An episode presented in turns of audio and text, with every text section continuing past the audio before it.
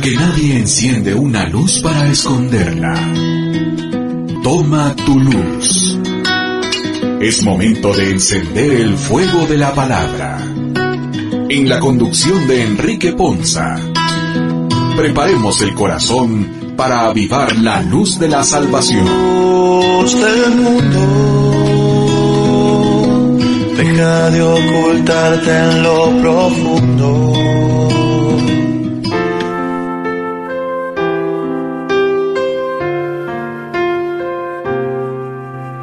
Que el Señor les bendiga, queridos hermanos, que hoy nos sintonizan a través de Maús Radio. Qué alegría poder contar con su apreciable audiencia. También a nuestros hermanos que nos sintonizan a través de Del Quirios Radio y Ministerio del Quirios. Qué bendición poder compartir con ustedes una vez más nuestro programa Toma tu Luz. Para mí es un verdadero gusto poder compartir nuevamente con nuestro hermano Enrique Ponza y padre Víctor. Qué gusto tenerlo por aquí también. Y pues sin más preámbulo, vamos a dar inicio a este programa y antes de todo, pues lo vamos a poner en las manos de nuestro Señor y para eso pues le dejamos la palabra al Padre Víctor. En nombre del Padre, del Hijo y del Espíritu Santo. Amén. La paz y la gracia de nuestro Señor Jesucristo esté siempre con nosotros y con tu Espíritu. Ven Espíritu Santo, llena los corazones de tus fieles y enciende en ellos el fuego de tu amor. Envía tu Espíritu para darnos nueva vida y renovarás la faz de la tierra. Oh Dios que iluminaste los corazones de los hombres según ese de tu Espíritu y goza para siempre de sus consolaciones por el mismo Jesucristo, Señor nuestro, que reinas por los siglos de los siglos. Amén. Buenos días a todos, buenos días Padre, buenos días Carmelina, es un gusto compartir con ustedes nuevamente. Vamos a tocar un tema que tal vez nos va a llevar unos otro programa más, se llama Las tormentas de la vida. Y a través de esta enseñanza vamos a ir aprendiendo cómo enfrentar las tormentas en la vida, cómo manejar las tormentas en la vida y la sabiduría para poder solucionar y estar en esa paz que Dios quiere que tengamos en las tormentas de la vida. Uno de los pasajes que más nos llama la atención es cuando Jesús, después de multiplicar los panes, se va a orar y se va con los discípulos para Galilea. Atravesando el mar de Galilea, Jesús va en la barca con ellos y empieza una gran tormenta. Empieza la tormenta a negar la barca, empieza la tormenta a zarandear la barca. Y a los discípulos les empieza a entrar una gran desesperación. Sin embargo, Jesús dormía en la barca. Y en ese preciso momento las circunstancias estaban fuera de control, pronto a hundirse, pero Jesús dormía tranquilamente en la barca. Lo que nos ocurre a nosotros en la vida. Empiezan las tormentas a venir, empiezan las tormentas a atacarnos, empiezan a salirse de control y nosotros empezamos a hacer un montón de cosas. Pero Jesús está aquí a nuestro lado, tranquilo, esperando. Esa actitud de Jesús nos revela y nos enseña un principio básico que nosotros tenemos que aprender a manejar, que tenemos que aprender a tener. Y es que Él está esperando que nosotros le pongamos en sus manos la tormenta, porque Él tiene el control, Él tiene la autoridad sobre la tormenta. Él tiene la autoridad sobre la solución que nos va a dar. Él tiene la autoridad de cómo va a desarrollar la tormenta. Porque la tormenta no va a pelear contra nosotros, sino va a pelear contra Él. Y en, ese, en esa situación tenemos que entender que nosotros no tenemos esa autoridad sobre toda la tormenta que nosotros tenemos y que tenemos que aprender a ver y a encontrar esa paz en medio de esos problemas cuando de verdad vamos a buscar y vamos a despertar a Jesús en nuestra vida. Yo a veces me pregunto, ¿será que de verdad Jesús estaba durmiendo en la barca con esa gran zarandía? Porque cualquiera nos despertamos ¿ah? con eso. Pero lo más importante de esto es, estuviera o no estuviera durmiendo, él tenía la paz. Tenía una paz interior. Y es que esta es la parte fundamental en nuestra vida. Porque cuando tenemos las tormentas, sale lo que tenemos en nuestro interior. Si tenemos tristeza, salen las tristezas. Si tenemos desesperación, sale la desesperación. Si tenemos melancolía, sale la melancolía. Si tenemos la ira, sale la ira. Si tenemos temor, si estamos llenos de temor, sale el temor. Y entonces, al sacar nosotros esa parte de nuestra vida, hacemos una atmósfera alrededor de todas las circunstancias de nosotros de acuerdo a lo que estamos sacando. Y muchas veces sacamos más cosas y complicamos más la tormenta porque lo, que sacamos es más duro y más difícil que lo que realmente nos está ocurriendo. Y esta es la parte que tenemos que reflexionar. ¿Por qué? Porque muchas veces con nuestras actitudes, con lo que sacamos, creamos ambientes de, de resentimiento, ambientes de melancolía, ambientes de temor, ambientes de angustia, ambientes de pleito, y eso es lo que nosotros estamos construyendo y por eso nuestras tormentas se hacen cada día más difíciles, más grandes. ¿Qué nos reta esto? Hoy, si usted está en calma o está en tormenta, tiene que transformar su interior, tiene que cambiar su interior. ¿Por qué? Porque cuando estoy en armonía con el Señor, dice la palabra del Señor en el Salmo 112, que el justo y el que anda con Él no tiene que tener miedo de recibir malas noticias, porque entiende esa paz, recibe esa paz y toma la decisión de inmediato de entregar y poner el timón de su vida, el timón del problema, el timón de la tormenta en las manos de Jesús. Y es importante entender esto, ¿por qué? Porque para tener esa paz interior tengo que tener una buena relación con Cristo Jesús. Porque cuando estoy en armonía con Cristo Jesús, aprendemos a vivir el reino de Dios en nuestra vida. Y una de las características del reino de Dios en nuestra vida es tener esa paz interior. Es la paz que nos quiere dar es la paz que sobrepasa todo entendimiento que Él nos quiere dar en la vida. en transcurso de lo que estabas hablando, para mí es importante el ver la paz interior que uno puede tener y uno puede estar muy cerca, fíjese, muy, muy cerca de esa paz interior con Dios, aferrados a su palabra, eh, aferrados a su don enamorado, como decían así, estoy enamorado de Jesús. Y muy cerca, como lo estuvo Pedro. Y a mí me llama mucho la atención también en un momento de la barca, cuando eh, va a caminar sobre las aguas. Entró las tormentas y estaba aferrado a y muy cercano del mismo Jesús. Y fíjate, y lo más curioso dentro de la misma, Pedro, el pescador. Fíjate, Pedro el pescador Así uno sepa muchas cosas, muchas cosas pueden hacer. Aquel pescador vino y resulta de que, Señor, ayúdame, sálvame. Un pescador sabe nadar, un pescador sabe estar sobre las aguas. Y dentro de la misma, a veces nosotros, ¿cómo está nuestras, eh, nuestras vidas con el Señor? Porque a veces viene la confianza. Ay, como yo estoy con Dios, yo estoy aferrado hacia Él, entonces esa confianza se nos olvida que verdaderamente es un amor. Entonces, cada día nosotros le pedimos a Dios, le pedimos a la, a, la grandeza de lo que es la vida. Trasladándolo en el momento de la tranquilidad que tenía Jesús, para nosotros era muy importante. Era muy importante que sucediera todas esas cosas. Porque cuando, cuando suceden, como lo decía la, la lectura del día de hoy, en el momento de, de acercarse la gente, ¿con qué autoridad? Fíjate, lo vuelves a decir hoy en la lectura, ¿con qué autoridad hace todas estas cosas?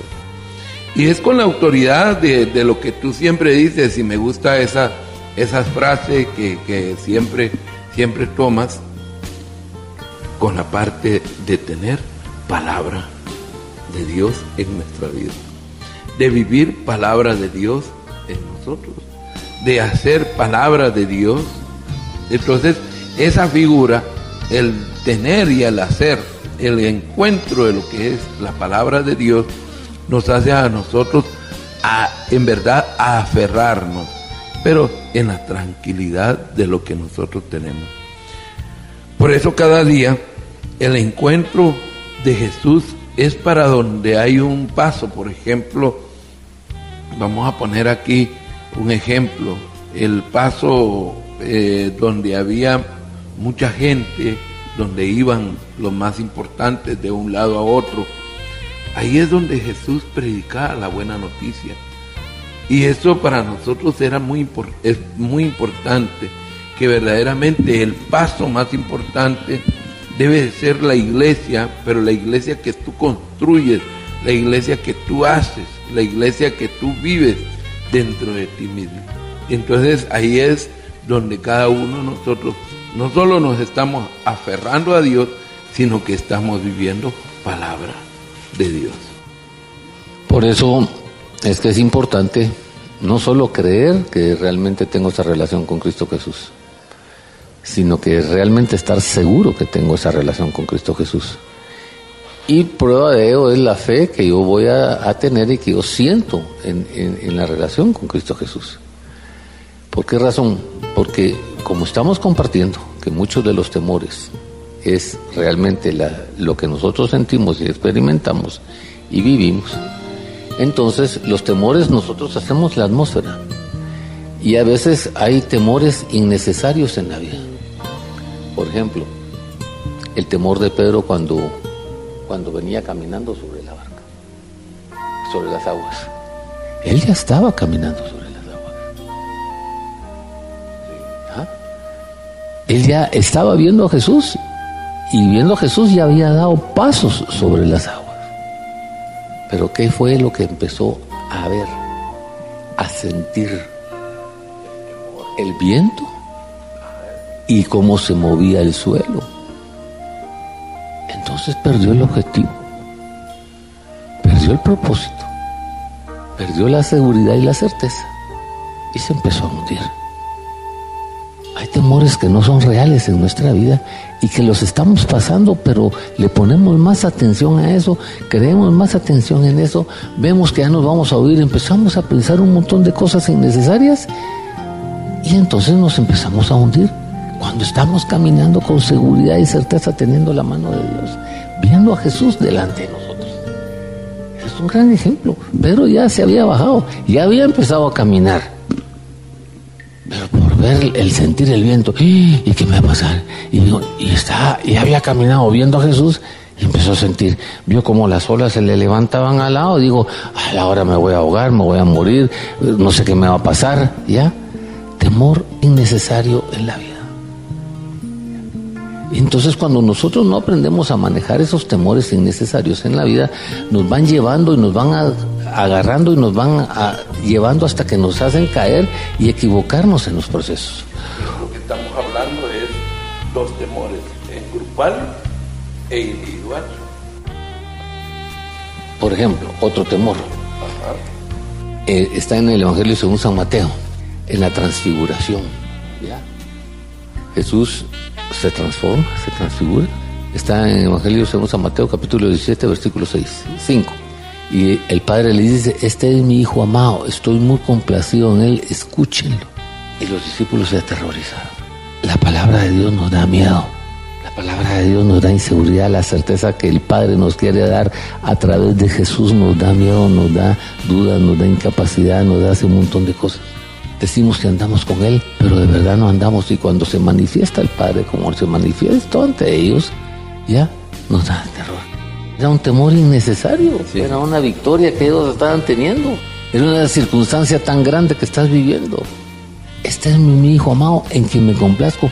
Escúchenlo, óiganlo, reciban su consejo, reciban la obra que Él quiere hacer desarrollar en ustedes.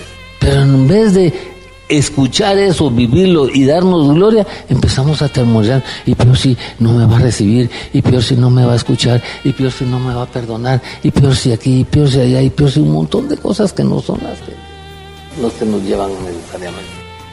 Si estás con el Hijo amado, escúchalo de verdad, escúchalo. Atiéndelo. Mira lo que te quiere decir. Y el Padre te lo está diciendo.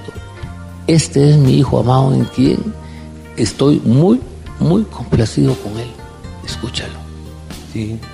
A veces el, a veces escuchar a Dios tiene, tiene sus momentos.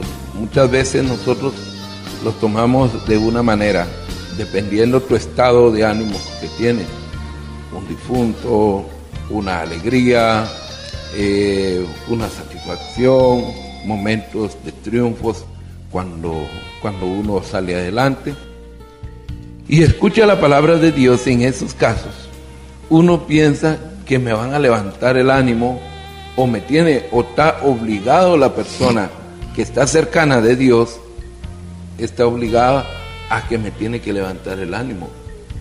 Pero yo creo que el más cercano a Dios, y eso lo pienso y lo creo y lo sostengo, es la persona más cercana a Dios, es cada uno de nosotros, porque no podemos confiar que la otra persona está más cercana y yo estoy más lejana. Como, como, como, debe ser. Ok, nosotros los sacerdotes tenemos una gran ventaja, una ventaja donde nuestras manos han sido consagradas para poder consagrar el pan vivo bajado del cielo. Y dentro de la misma, que, que el pueblo de Dios hace que nuestra festividad dentro de la Eucaristía sea una intimidad para todos. Sí, sí, estoy de acuerdo, pero los temores mal manejados nos llevan a eso. Por ejemplo, volvamos al ejemplo que estábamos viviendo al principio, el de la barca. El de la barca. El de la barca, ya, ya tenemos el primero, donde nos dice eh, que lo escuchemos, eh, que vayamos con él, eh, que le confiemos, el de la barca. Ah, venían de ver un milagro, ¿sí o no? Sí. Grande. Habían visto milagros de Dios, ¿sí o no? ¿Cuántas veces ha actuado Dios en nuestra vida? Infinidad de veces. Si lo tenían la solución con él ahí y sabían que podía hacerlo. Por eso les dice, ¿hasta cuándo? Por eso. Entonces, lo que pasa es que queremos resolver, al iniciar los procesos, queremos resolver nosotros, solo tenemos que ir a tocar a Jesús. Confiar en, en su poder, en su obra, confiar en su dominio. Recordar lo que nos dijo, yo estoy muy complacido, escúchele, Él tiene el poder, tiene la autoridad. Es importante. Lo que pasa es que los temores innecesarios es porque nosotros sacamos lo que está dentro en vez de sacar lo que verdaderamente tenemos al lado e ir a buscar lo que tenemos al lado. Tres ejemplos que nos ha dado ya el Señor de, cómo nosotros, teniendo ese temor, vamos a ver esa posición. Por ejemplo, un caso extremo y lindo es el de la hemorroísa. No tuvo temor para meterse entre la multitud. Las consecuencias iban a ser difíciles si a ella la descubrían, iba a ser apedreada, abusada y, un montón de cosas. Se atrevió. Cuando tocó a Jesús y Jesús se voltea, se atemoriza. Y no era lo que iba a buscar. Pero lo lindo de ella, ¿qué hizo? Se postró delante del Señor y le confiesa lo que necesita. Y le pide lo que necesita. ¿Y cuál es la respuesta de Jesús? Tu fe te ha sanado. Tu fe te ha sanado. Tu fe te ha solucionado. Tu fe te ha sacado de esta tormenta. Yo hoy en la mañana, estudiando un poco el tema, le decía, Señor, de verdad nosotros, de verdad yo, le decía, muchas veces he predicado esto, pero aún en las tormentas quiero seguir manejando yo las posiciones. Pero hoy, Señor, le dije, no levante una mano, levante las dos manos. Y le dije, quiero sentir cómo me sacas de cada tormenta de hoy en adelante. Porque quiero sentir tu poder, porque quiero sentir tu apoyo, porque quiero sentir tu fuerza. Y eso me pasa por perder la visión y el objetivo del propósito que tienes tú en mi vida, de darme esa paz a pesar de la tormenta. De darme esa paz a pesar de la tormenta. Entonces es lo que Él nos está llevando y es a lo que Él nos está conduciendo. A que nosotros somos muy valientes para muchas cosas, pero cuando ya estamos con el Señor tenemos que creer y dejar que Él actúe en nuestra vida, dejar que Él se desarrolle en nuestra vida.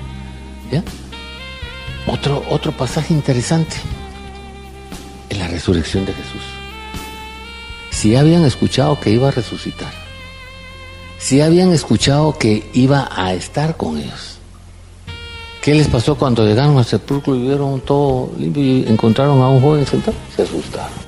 Entonces, la incredulidad, la duda nos hace perder esa visión que Dios nos quiere dar, esa grandeza que Dios nos quiere dar. Por eso el Señor nos pide que aprendamos a manejar y a quitarnos esos temores innecesarios en la vida. Porque esos temores innecesarios en la vida nos hacen perder la confianza y nos hacen perder la fe y nos hacen perder la certeza de que Dios está con nosotros. La verdad que el Señor nos está hablando hoy de manera que nosotros encontremos esa paz dentro de las dificultades. Lamentablemente cualquiera podría decir, no, si hablar es, fácil, ¿verdad? Hablar, cualquiera lo hace. El problema real es cuando nos enfrentamos a las tormentas y cuando nos ponemos en la posición justamente donde estaban los discípulos. Que estamos teniendo ese temor, que estamos teniendo esa preocupación, esa agonía, esa situación difícil en la cual no encontramos solución ni salida a nuestros problemas y a nuestras dificultades. Donde muchas veces nos enfrentamos a, a situaciones de mucha vulnerabilidad donde de verdad cualquier cosa que querramos hacer no la podemos hacer. Pero lo que se nos olvida realmente es que para Dios no hay nada imposible. Lamentablemente, cuando estamos en esa situación, muchas veces decimos, no, es que yo tengo fe, es que yo confío en el Señor, sí, pero nuestra fe, cuando estamos en esa situación de dificultad, ahí es donde de verdad el Señor va, puede medir de una mejor manera nuestra fe, nuestra confianza hacia Él. Pero se nos olvida toda la palabra y el Señor nos vuelve a recordar esa, esa palabra de verdad que el Señor nos quiere dar y nos está eh, diciendo hoy. Por ejemplo, en Juan 14, 27, ¿qué dice el Señor? El Señor dice, la paz os dejo, mi paz os doy. Yo no la doy como el mundo la da. No se turbe vuestro corazón ni tenga miedo. Precisamente esa paz dentro de todas esas dificultades, el único que nos la puede dar es el Señor. Porque muchas veces nosotros como seres humanos queremos, como decía el eh, Padre Víctor ahorita, queremos alimentar esa confianza en el Señor, queremos alentar a nuestro prójimo, queremos eh, darle eh, ese, esa bocarada de optimismo, de positivismo, pero no lo podemos hacer, somos insuficientes ante los problemas del mundo, pero lo único que de verdad nos puede regalar esa paz dentro de estas situaciones es el Señor. ¿Y por qué? Como decía yo al principio, porque para Él no hay nada imposible pero es nuestra fe y es nuestra confianza la que se vulnera en el miedo. Y como todos los programas que traíamos anteriormente, cuando decíamos que debemos de cambiar nuestra forma de pensar, ahí radica también el miedo. Y empieza uno a pensar lo peor de las circunstancias, empieza uno a pensar, es que me va a pasar esto, es que lo que pasa es que no voy a salir, es que... Y no nos ponemos a pensar justamente que el Señor está a nuestro lado y que Él es nuestra fortaleza en nuestras debilidades. De verdad, qué, qué emocionante es escudriñar esta palabra y entender que el Señor nos está dando nuevamente esa bocarada de aliento, esa bocarada de optimismo, de positivismo y de verdad de tener esa confianza plena en Él. Una de las, de las grandes cosas y características que nosotros tenemos cuando buscamos a Dios, lo decía el hermano Enrique, en que Jesús había salido de la multiplicación de las panes. Un milagro tan grande donde se saciaron todos. Y ellos llegaron a la barca también. Pero yo creo que los discípulos llegaron solo por llegar porque se iban a trasladar a otro, a otro lado. Pero no sabían lo que les esperaba. Es una de las cosas que nosotros a veces nuestra motivación de la vida muy bonito, excelente, maravilloso, pero en el caminar no se sabe qué nos espera, qué es lo que va a suceder, porque a veces nuestras decisiones son las equivocadas, pero creemos más en la, en la equivocación que en el sendero de resolver con la ayuda del mismo Dios, de, de tenernos de la mano o la confianza en Dios. Y eso para nosotros es muy importante.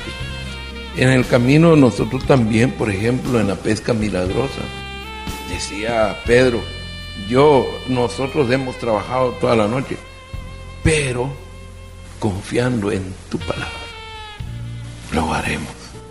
O sea, es una de las cosas muy importantes dentro de la vida.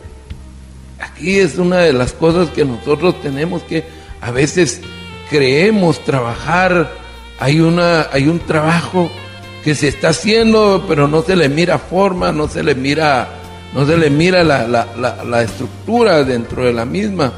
Uno trabaja con los hijos, uno trabaja con los empleados, con el jefe, y no se le mira esa forma. Pero falta esas palabras de Pedro. Hemos trabajado todo esto, pero confiando en tu palabra. Es muy importante eso, de tener confiando en tu palabra. Hay dos cosas importantes. Muchos decimos, Dios me está probando. ¿Y qué es lo que nos está probando? La fe. ¿Sí o no? La fe nos está probando. El Señor dice que no va a permitir una situación, una tentación más fuerte que la capacidad que tenemos para soportarla. ¿De acuerdo? No lo dice. ¿Por qué quiero llegar a una situación extrema para ir a buscar a Jesús y empezar a poner mi fe en Jesús? Si ya sé que no puedo tener esa capacidad. Si ya sé que no puedo vivirla. Lo que no hemos entendido nosotros, y ahí está nuestra falta de fe, es que de verdad no hemos entendido el poder que tiene Jesús, la autoridad que tiene Jesús como Hijo de Dios en nuestra vida. Y no hemos entendido que su nombre significa Dios me salva. Entonces, cuando yo tengo esas debilidades, la prueba más fuerte de fe es que no lo estoy buscando, que no estoy confiando en Él, que no estoy creyendo en su palabra. Entonces no es otra prueba la tormenta. La tormenta él tiene la solución, pero el día que yo llegue, lo busque, le toque y le diga, mira Señor, aquí estoy, quiero ver. Por eso es que tenemos que verlo. Pero como no hemos entendido la capacidad del Señor, vamos a ir viendo algunas capacidades que Dios tiene a través de Jesús y que a través de eso Él nos va a ayudar a salir, a liberarnos y a alcanzar lo que ves. Y la primera prueba la vemos, la primera capacidad la vemos en el libro de Daniel, en el capítulo 3, en el versículo 17. Dice, si nos arroja al horno en llamas, el Dios al que servimos puede liberarnos del horno y de las manos de su majestad.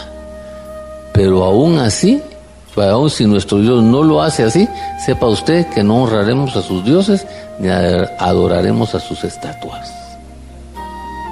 Imagínese usted Daniel con sus dos amigos no quiso ir a adorar las estatuas, no quiso obedecer lo que el rey le estaba mandando en contra de él. Y le dijo, oh, te vamos a meter al horno. Ok, métanme al horno. Pero mi Dios tiene la capacidad de liberarme.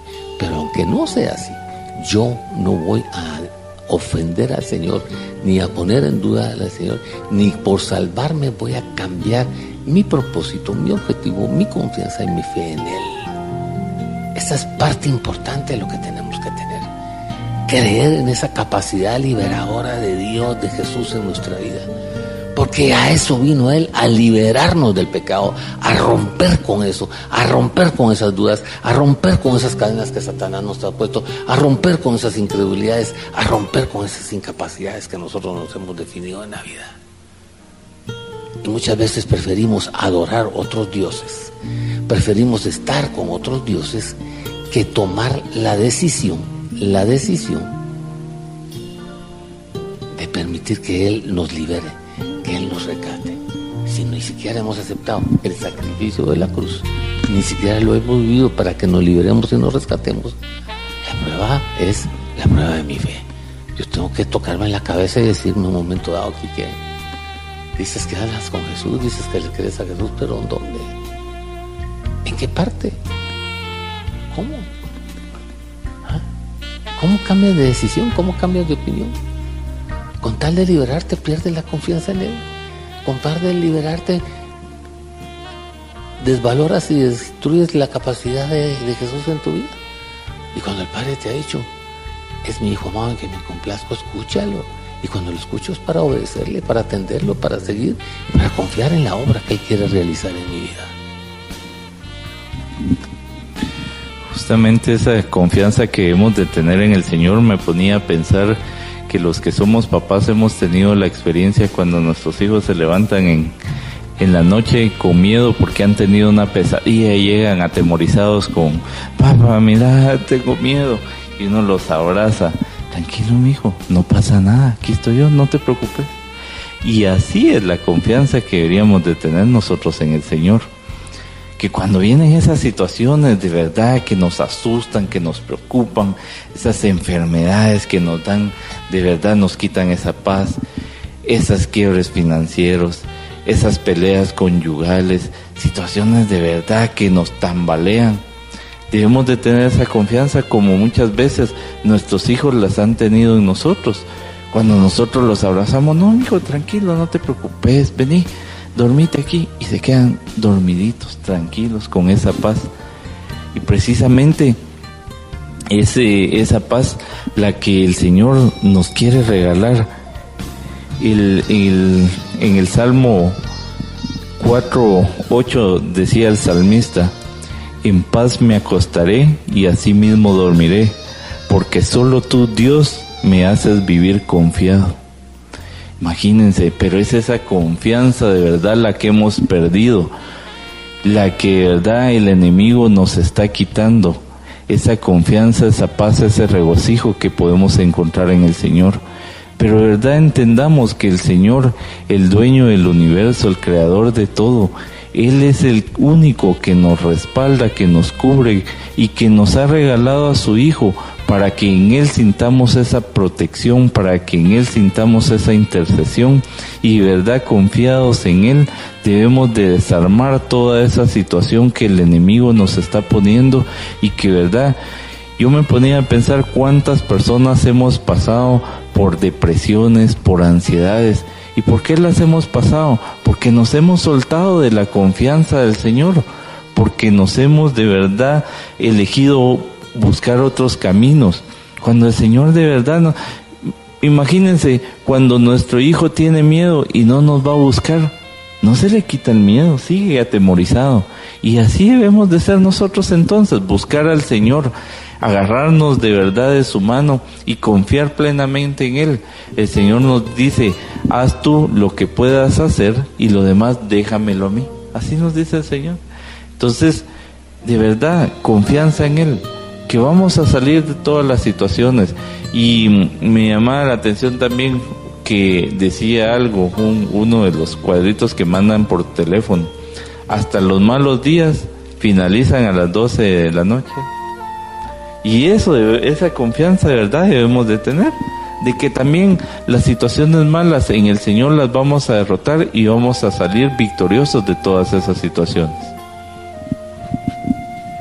Dentro de, todas las características que nosotros hemos estado hablando también, la figura de, de Pablo cuando está, llamada, está siendo llamado, él siente temor, él siente siente aquella figura, pero creyó. Esa es una de las cosas que, que cree. Cuando él cree, verdaderamente las cosas ya no se hacen difíciles.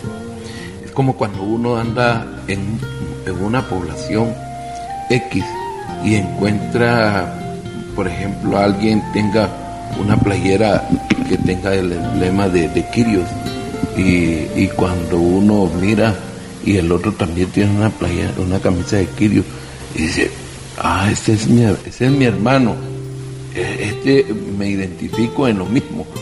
Y, y, le, y le hablo y le digo, hermano, ¿cómo conseguiste esa playera? Ah, yo pertenezco a la comunidad del Kirio. Entonces uno empieza a hacer un diálogo. También es necesario que nosotros con el mismo Dios nos identifiquemos nos identifiquemos, ya no, ya no sintamos el temor. Eh, Pablo, cuando, cuando fue la conversión, él en su momento sintió el temor, pero en su momento sintió aquel llamado en querer liberarse o querer hacer dentro de las cosas. A veces eh, el llamado no es para lo que tú quieras creer que vas a hacer, sino que para lo que Dios te ha escogido. hay tres promesas importantes que tenemos nosotros que tomar en cuenta. Primero, para Dios nada es imposible. Está claro en mi mente. Dice también la palabra de Dios en el Evangelio según San Juan que todo es posible para el que cree. Y dice el Señor en Romanos 8, dice que Él va a obrar para bien de todos los que le aman. Si esto lo crees tú en tu vida y te lo está diciendo el Señor, ¿por qué cuando tienes una tormenta y una angustia vas a buscar ayuda en Boris, en el Padre, en Juan, en Pedro, en lugar de voltearte y buscar ayuda en Jesús? Si Él te está diciendo que todo es posible para Él. Y el Padre ya te ha dicho que lo escuches. Y María nos dijo, hagan lo que Él les ordena. Entonces el Señor quiere que, y Él está para levantarte. ¿Por qué? Porque en la cruz ese es el propósito, el objetivo, levantarme. Y si me va a levantar de mi pecado, ¿cómo no me va a levantar de esta circunstancia que estoy viviendo? De, esta, de este momento que estoy viviendo. Y esos son los frutos que tenemos que aprender a dar en la fe. Que cuando nosotros lo vamos a ir a buscar, lo vamos a ir a buscar confiados y seguros de que vamos a encontrar la solución. Porque el que se va a tener, esa tormenta se va a tener que enfrentar, no con Quique, ni contigo, se va a tener que enfrentar con Jesús, porque Él dice que Él es tu escudo, tu salvación, tu luz y tu poder. Entonces tienes que venir a entender ese proceso y a entender que Él, como dice Romanos 4:21, plenamente convencido de que Dios tenía poder para cumplir lo que había prometido. Él tiene el poder y la capacidad de cumplir las promesas que te está diciendo. Pero tú tienes que tener la capacidad de buscarlo, de recibirlos y permitir que las haga en tu vida. Que las cumpla en tu vida. Que las desarrolle en tu vida. Pero si tú no estás en esa capacidad y no crees en eso, él te está diciendo plenamente convencido, tienes que estar plenamente convencido, tienes que estar plenamente decidido, tienes que estar plenamente dispuesto de que Dios tenga, tiene ese poder para cumplir lo que te ha prometido en la vida. ¿Y por qué? Porque dice en Hebreos 6, 16, ¿ya? Que cuando Él pone promesa y juramento por esas dos cosas, no te puede mentir en la vida por esas dos cosas no te puede mentir en la vida. Entonces, tienes que, tener esa confianza, tienes que fortalecer tu fe, tienes que empezar a creer en su poder, en su capacidad, en su fidelidad, en todo. Te ha demostrado con la fidelidad toda la vida lo que Él está dispuesto a hacer y cuántas veces te ha levantado. Él quiere cumplir las promesas que te ha prometido en la vida. Esa es la capacidad que Él quiere, de apoyarte, de llevarte, de conducirte, de levantarte, de liberarte, de rescatarte. Porque su nombre significa Dios te salva. Me ponía a pensar ahorita que nuestro Señor Jesucristo también sintió el miedo, que Él también pasó tormentas, que verdad y Él nos entiende porque Él, como ser humano que se vino a hacer al mundo, Él sufrió todas esas situaciones. Y cuando Él justamente estaba ya al iniciar todo este sacrificio de amor que iba a hacer por nosotros, Él dice que sudó gotas de sangre por el temor, por la preocupación, si verdad valdríamos la pena ese sufrimiento que Él iba a pasar. Pero él se tomó en la mano del Padre y dijo que se haga tu voluntad. Y precisamente esas palabras creo yo que nos deben de llenar cuando estamos en las tormentas. No importa si nuestras mismas consecuencias nos han llevado a esas tormentas, no importa si situaciones que no entendemos son las que nos provocan esas tormentas, pero nosotros debemos de acogernos al plan divino del Señor, no perder esa esperanza y esa confianza en Él y a decir de verdad, bueno Padre, estoy presentando esta situación, pero que se haga tu voluntad y no la mía. Y tener esa confianza de verdad que la voluntad de nuestro Señor para con nosotros es lo mejor, que estando nosotros en sus manos, pues estamos protegidos, estamos respaldados y que verdad el Señor sabrá cómo sacarnos de esta situación porque el único dueño hasta del tiempo y que sabe cómo van a finalizar las tormentas es el Señor. Por eso cuando hablábamos aquí, hablaba el ingeniero Enrique de esa parte donde estaban en la barca y el Señor muy confiado. Él sí sabía cómo iba a terminar la historia, él sabía que podía dominar esa tormenta, pero somos nosotros realmente los seres humanos los que no sabemos y no se ve reflejado en nuestro testimonio de vida esa confianza en el Señor y de verdad que Él es el único. Hay, hay situaciones donde se nos acaban las fuerzas, donde se nos pierde toda situación de confianza, pero debemos de dejarnos en las manos del Señor y decir, bueno Señor, que se haga tu voluntad y no la mía.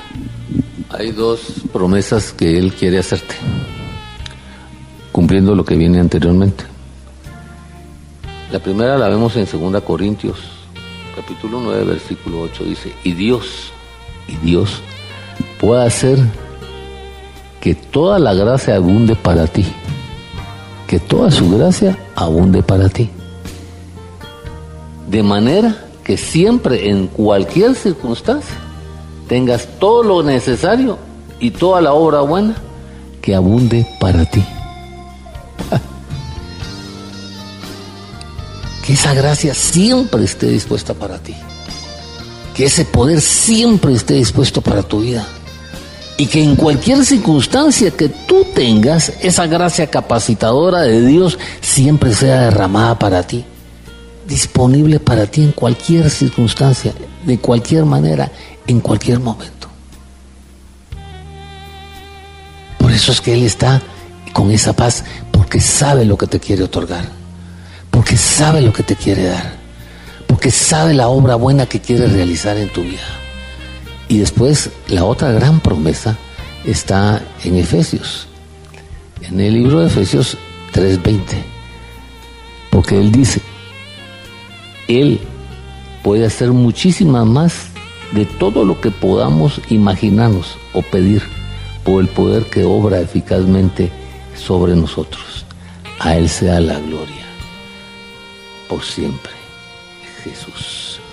Imagínate, puede hacer mucho más de lo que le estás pidiendo. Él puede desarrollar con esa capacidad, con ese conocimiento, con ese poder que le fue otorgado, mucho más de lo que le, estás, le estás pidiendo. con esas dos promesas que Él te está haciendo esta mañana. Solo nos toca decirle perdón, Señor. Pero hoy entiendo cómo, cómo mi, fe, mi fe está probada. Dice que la gracia va a sobreabundar sobre ti para que supla todo lo necesario en tu vida en cualquier circunstancia y que Él va a hacer mucho más de lo que le estás pidiendo. Hablando un poco sobre las promesas de Jesús, él cuando les decía, ven y sígueme, Él les enseñó cómo poder amarlo. Y había una de las cosas muy importantes cuando Él le decía, hijitos míos. Eso es una de las cosas muy importantes. Yo voy, pero volveré.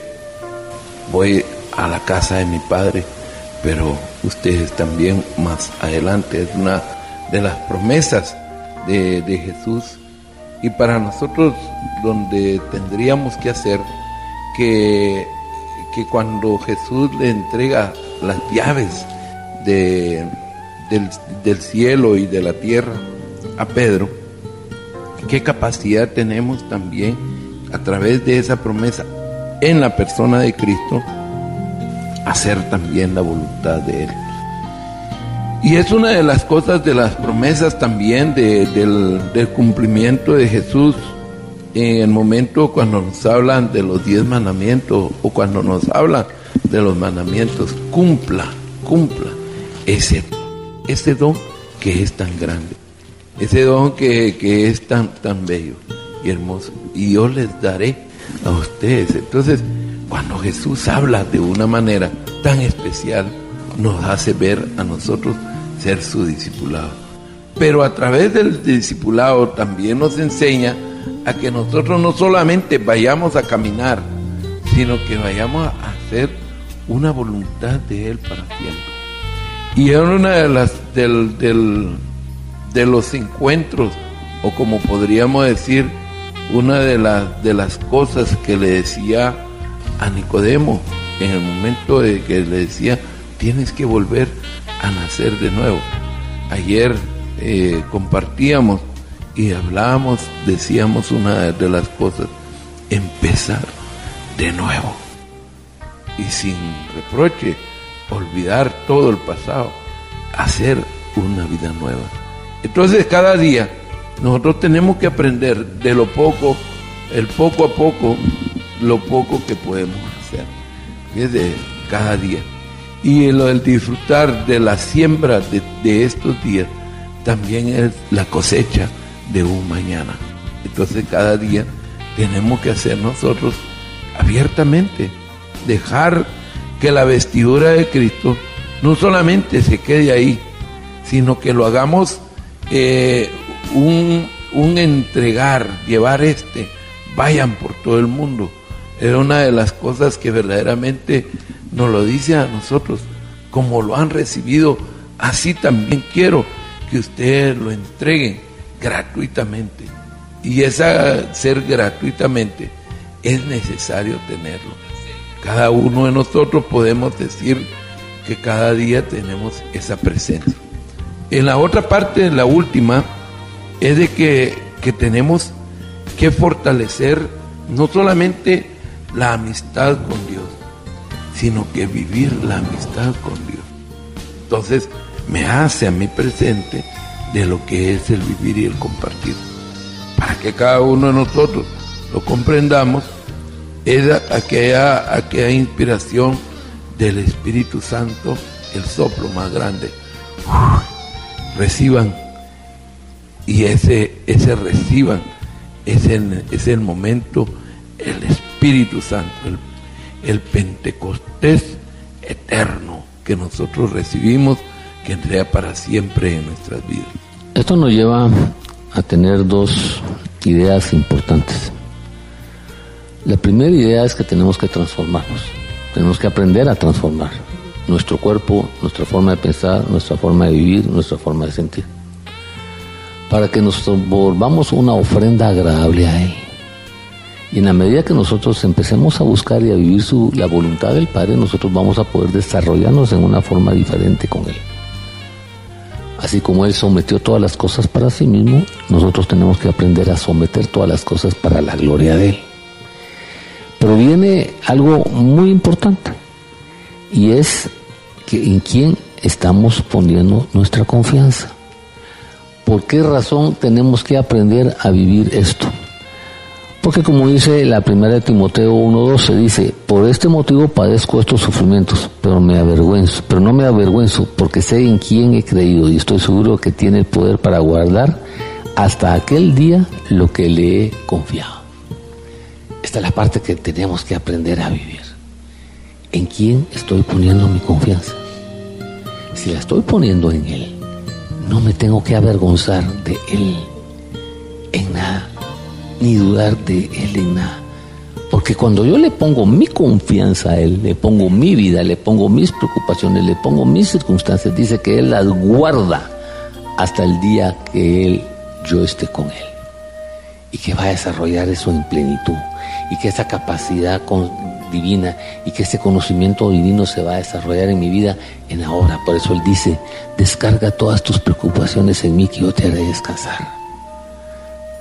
Porque cuando Él recibe todo esto, guarda para ti el perdón, guarda para ti la revelación, guarda para ti el levantamiento, guarda para ti muchas cosas. Y eso es que tú tienes que creer en tu corazón, tienes que creer en tu vida, tienes que creer en, en tu sentimiento tienes que aprender a vivir eso.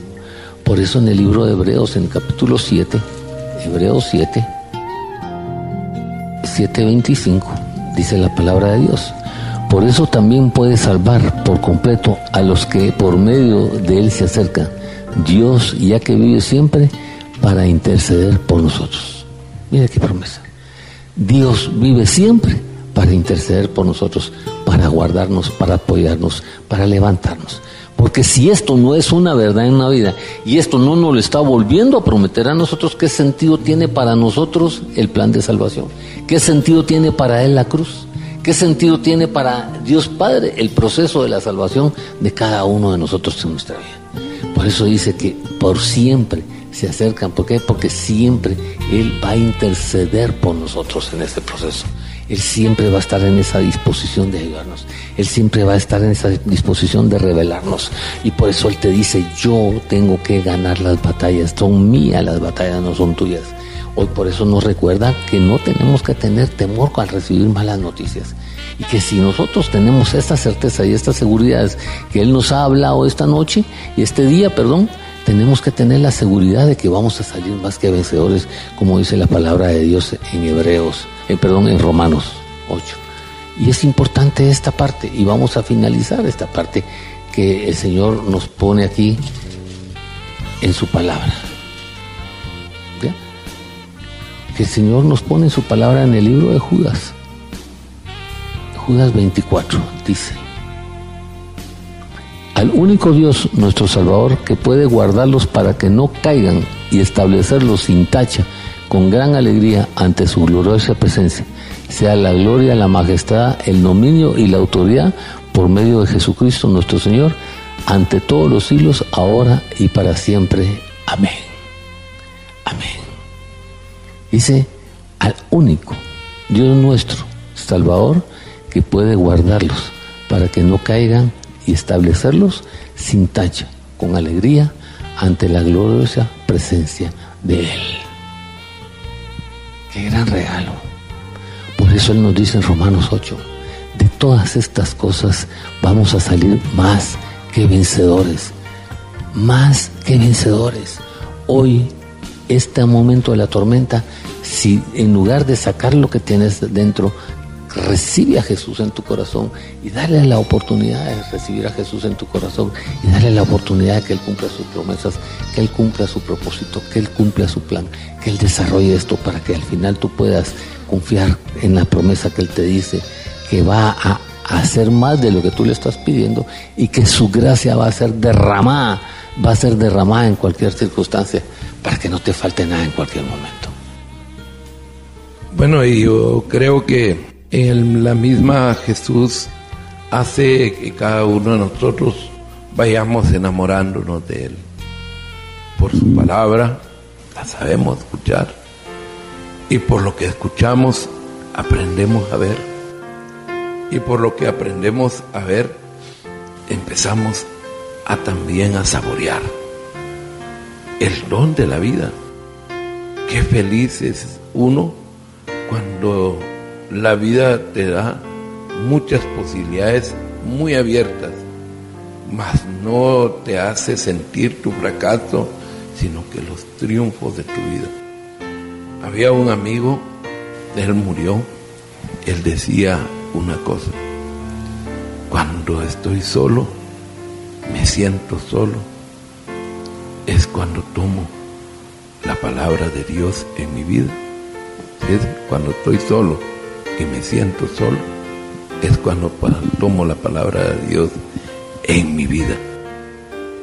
Y es una de las cosas que muchas veces nosotros creemos que estamos solos o vivimos solos, pero no tomamos la palabra de Dios en nuestras vidas. Porque creemos que leer el sermón de la montaña o leer la mujer adúltera o leer el paso de Jesús a cualquier lado o se fue a la oración. Es un momento tan, tan, tan histórico dentro de nuestra vida, pero podemos hacer que la parte histórica de Jesús sea la identidad, el compromiso de entrega para todos. Vamos a pedir al Señor derrame muchas bendiciones y que cada día podamos ser nosotros la docilidad de la vida con Cristo Vamos a pedir al Señor en las manos de Él. Dispongámonos todos, te damos gracias, Señor.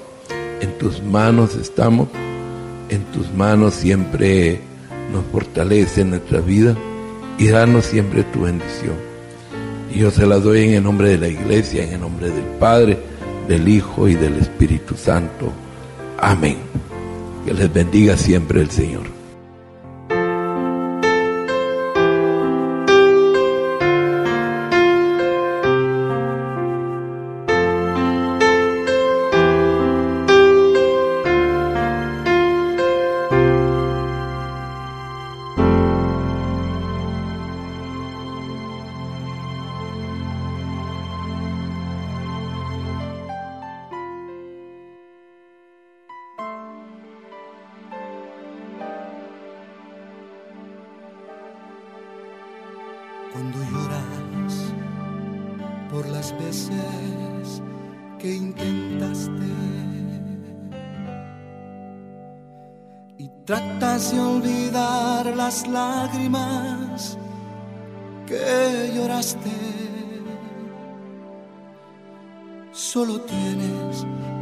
Y tristeza, el futuro incierto esperar puedes tener paz en la tormenta. Muchas veces yo me siento igual que tú.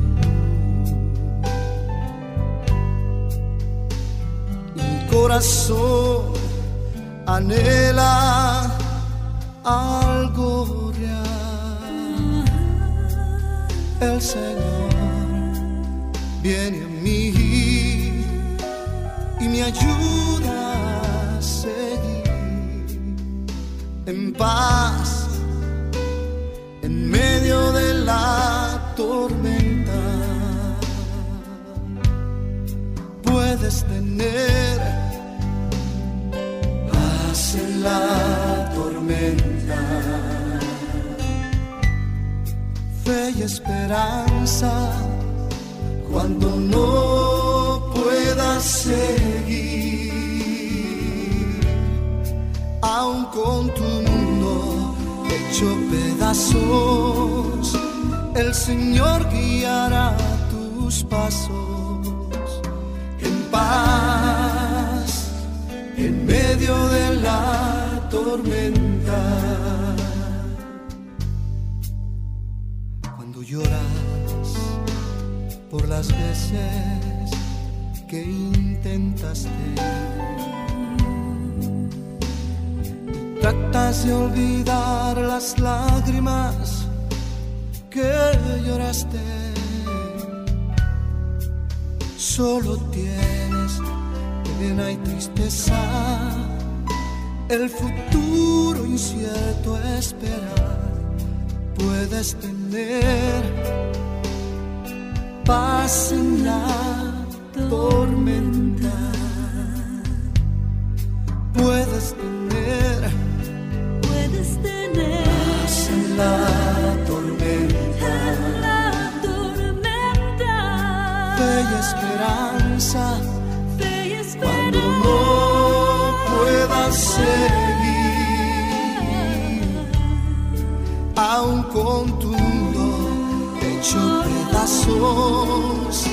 El Señor guiará tus pasos tus pasos en paz en medio de la tormenta.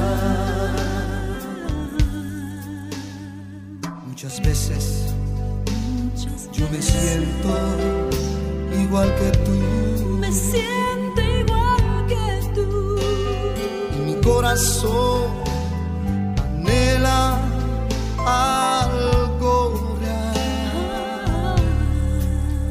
El Señor